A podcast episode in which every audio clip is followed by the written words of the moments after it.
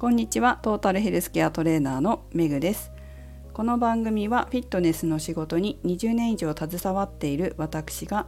独自の視点で健康やダイエットに関する情報を解説し配信する番組です。今回のテーマも先日福島に帰った時の話なんですけど母がねこんなことを言ってたんですよ。母の友人で A さんという方がいるんです。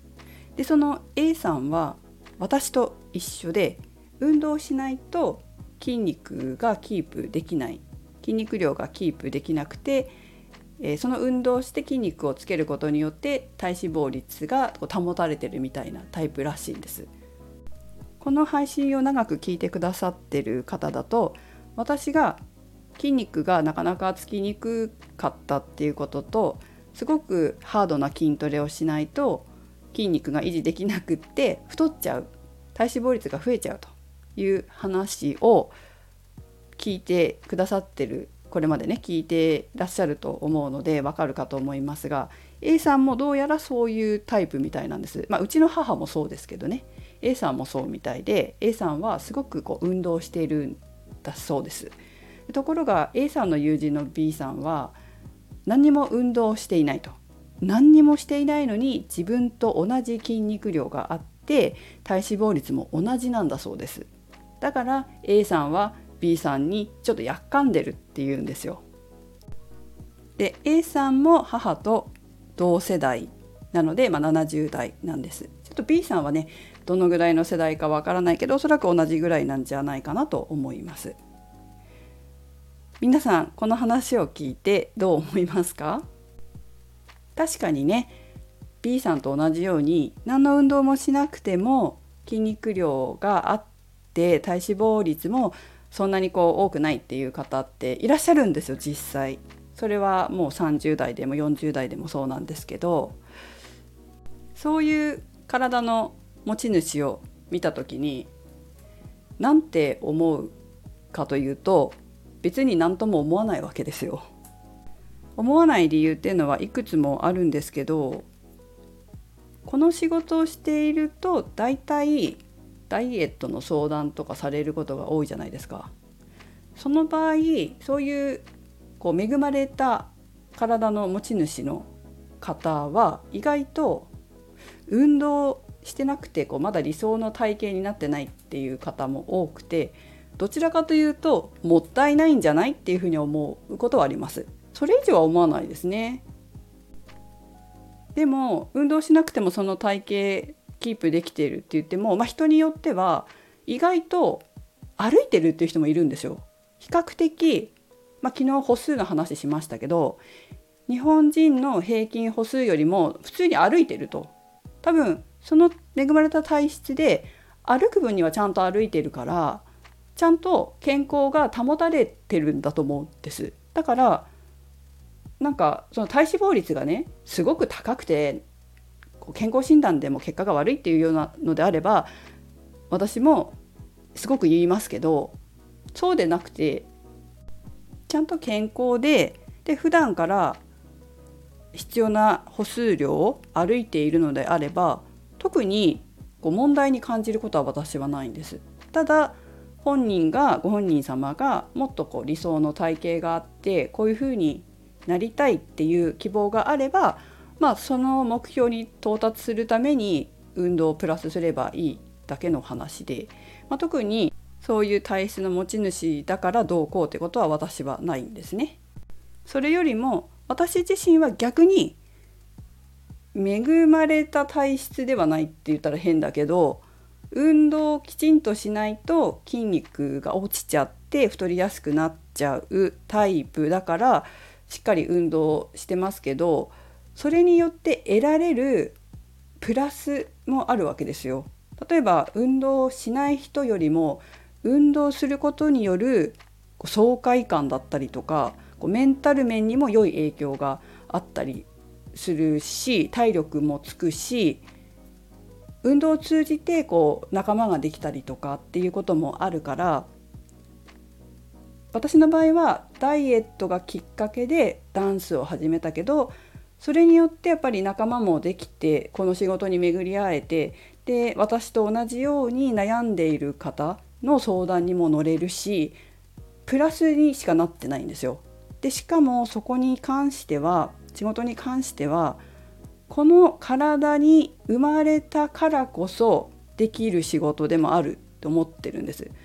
普通はこういう運動の仕事っていうのは通常こう運動がすごく好きで子どもの頃からね運動がすごく好きで体育会系で体育大とかに行っててスポーツなんかやっててっていう人がなることが多いんだけれども私自身はそうじゃないです。文化部だったし吹奏楽部だったししかも前職看護師だしでもだからこそ看護師だったからこそこうたくさん体の勉強もしたわけですよね。学問としてやってるってプラスだと思うんですよ。まあ、ちょっと体育大の方々がどこら辺まで勉強するか分かんないけど病気のことを知ってたりとかその体の生理学とか解剖学とか生化学とか栄養学とかまでいろんなことを勉強することができたっていうのもあるし看護師になろうと思ったのは別に運動とは全く関係ないことだからそれによってこう得られたものもあってこの仕事をしているとプラスアルファでたくさんアドバイスができるわけですよ。だからこう自分の生まれ持った体を活用してるって感じなのかな。でもそれは生まれる前からね自分がどんな人生を送るのかっていう目的ってあるんだって決めてくる生まれた時にこういう人生を送るこういうことをやるって生まれ持った目的っていうのがあるんだってその目的を達成するために選んだ肉体なわけですよ。でそれが本当かどうか皆さんわからないかもしれないけどもしそうだとしたらって考えてみたらなんかもっとこう人生が有効に使えるような気がしません？そこで生まれ持った肉体をこう人をね自分の体をこう否定してなんていうの恵まれた肉体で生まれた恵まれたかどうか分かんないですよねその太りにくい体で生まれた方をこう羨んだとしてもそこにあんまり意味がなく自分は何でこの肉体に生まれたのかこれをどういうふうに自分の人生に活用していくのかっていうことを考える方がずっと人生が豊かで素敵なものになるんじゃないかなっていうのが私の考えです。もし私が子どもの頃の性格運動が好きじゃなかった性格のままででかつ筋肉がつきやすくてちゃんとね筋肉つきやすくて痩せやすい体だったらダンス始めてないと思うんですよ。そんなに困ってないから。だって運動しなくても健康的な体脂肪率をキープできるのであれば私は看護学校の時にダンスを始める必要はなかったですもん。体脂肪率があまりにもひどくて二十歳のくせに この体脂肪率はないだろうって体育の先生に言われて、まあ、そんなこと言われてないですよこれはまずいねって言われたからこれまずいんだって思って運動を始めたんだけれども、まあ、その一言は体育の先生がなかったと思うんですよ。そしたら今の仕事してないだろうしもしかしたらずっと看護師さんやってたかもしれないしね。でも私は、まあ、今になって思うけどこの仕事フィットネスの仕事でよかったなって思います。だからこの肉体に生まれたことにはちゃんと意味があって自分が選んでこの肉体を選んで生まれているとなぜなら人生の目的が私にはちゃんとあって、まあ、皆さんにもあるんだけど目的がちゃんとあってその目的を果たすためにこの肉体になってると思うのでなのでそこに人に対するやっかみはないわけです。だから、まあ、私と同じようにこう筋肉がつきにくいという方が私と同じように運動指導するのかというとそういうわけではないしその人のその何て言うのかなあの生まれ持った目的っていうのがあると思うので何かしらのその目的が何なんだろうって考えてあの自分の体を上手に活用していくっていうのがそれぞれの人が考えていったらいいことなんじゃないかなっていうふうに思います。ただうん、